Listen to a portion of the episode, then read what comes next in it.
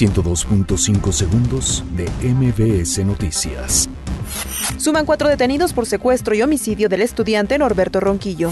Andrés Manuel López Obrador confirma que México reclamará los bienes de El Chapo Guzmán. Gobierno federal exhibirá joyas previo a subasta en Los Pinos. Personal ocupado del sector manufacturero creció 0.3% en mayo de 2019. La Secretaría de la Función Pública inhabilita y multa a farmacéutica por proporcionar información falsa al IMSS. Detienen a migrante que violó a niña Raramuri en Chihuahua. Sismo de magnitud 5 remece a Ciudad Hidalgo, Chiapas.